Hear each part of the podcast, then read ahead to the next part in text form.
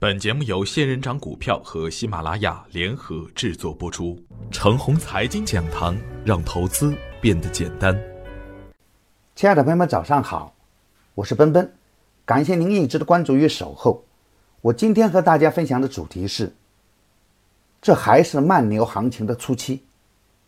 看到昨天的盘面，心里特别的欣慰，期待已久的慢牛大幕已经慢慢的开启。回顾开播的半年，虽然我会根据盘面的变化，也会不断的预示风险，但我一直坚信是下方的空间有限。五月底，我提醒别倒在黎明之前。七月的十三号的早盘，面临三千点的关口的时候，我写过强大的祖国是 A 股未来走强的根基。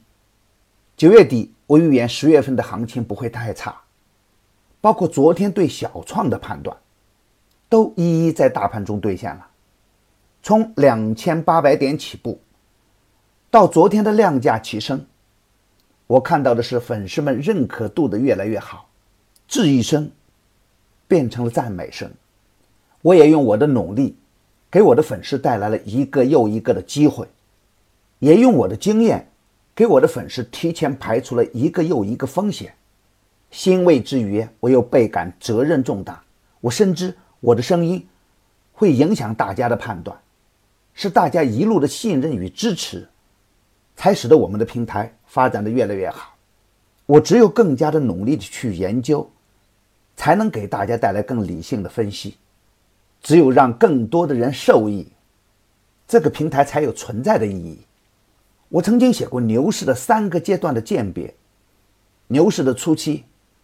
能提前感知牛市的人很少，这时的表现只是局部的热点的引领，热点会不断的切换，题材股轮番的表演，而震荡之势难免，在震荡中，人们对牛市的认同开始显现，中大盘股开始布局，当中大盘布局完成到拉升的阶段，牛市就差不多要进入大收获的阶段了。这时，什么样的个股都有机会，什么时候参与都有钱赚。此时，唯一的风险来自前期涨幅较大的个股，回调是一种必然。当牛市进入最后的阶段，会出现疯狂的拉升，量能快速的放大。此时，个别板块会率先出现风险，直到风险扩散。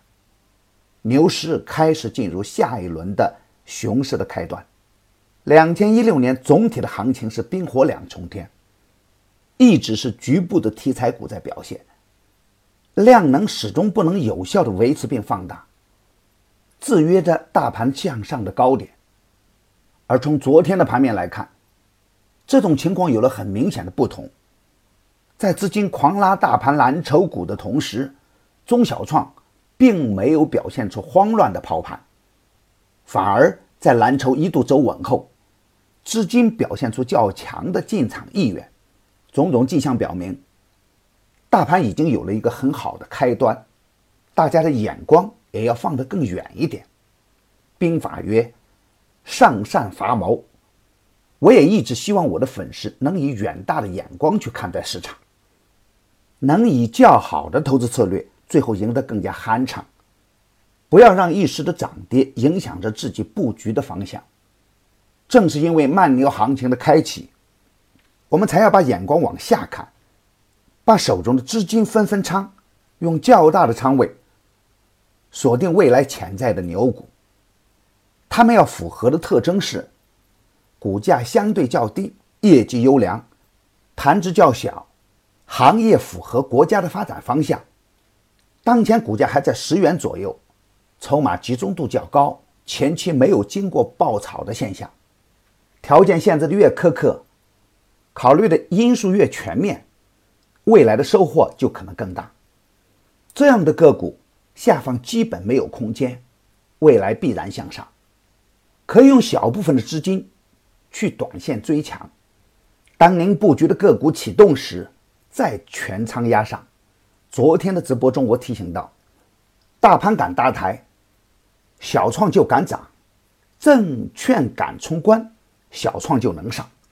当前还处于行情的初期，大盘还会震荡，震荡的趋势依然是向上。在大资金还没有完全被激活的前提下，还不宜太重仓位。底部强势回调时，要敢于跟上。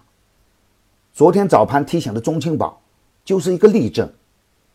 底部的个股，只要有资金关注，回调就是机会。板块上来看，调整充分的创业板可能会走得更强。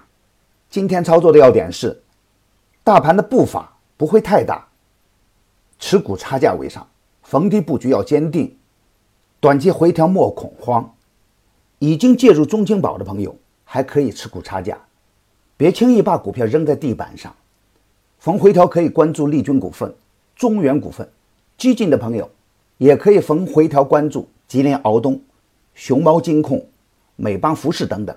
买牛产成长秘籍的课程有一个月的免费群服务赠送，那里有一线的操盘手实时在线答疑。